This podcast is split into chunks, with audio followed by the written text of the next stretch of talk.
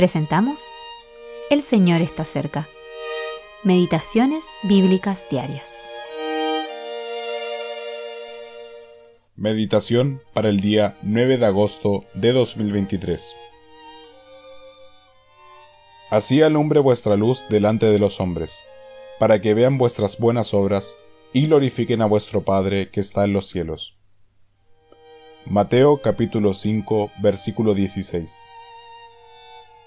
Porque el que se avergonzare de mí y de mis palabras en esta generación adúltera y pecadora, el Hijo del Hombre se avergonzará también de él, cuando venga la gloria de su Padre con los santos ángeles.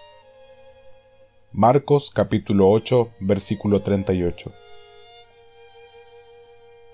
Mostrar nuestros verdaderos colores.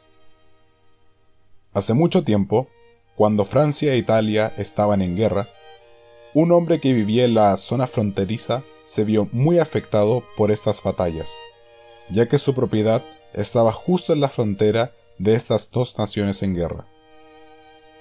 Para garantizar su seguridad, se había hecho una chaqueta reversible con las banderas francesa en un lado e italiana en el otro.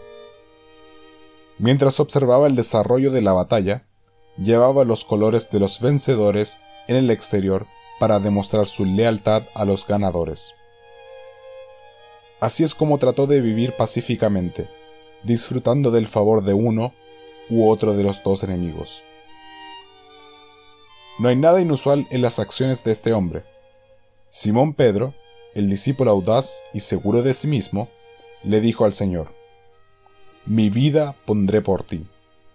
Juan capítulo 13, versículo 37. Pero cuando entró en la casa del sumo sacerdote, donde el Señor fue llevado bajo arresto, fue reconocido y denunciado como uno de los seguidores de Jesús.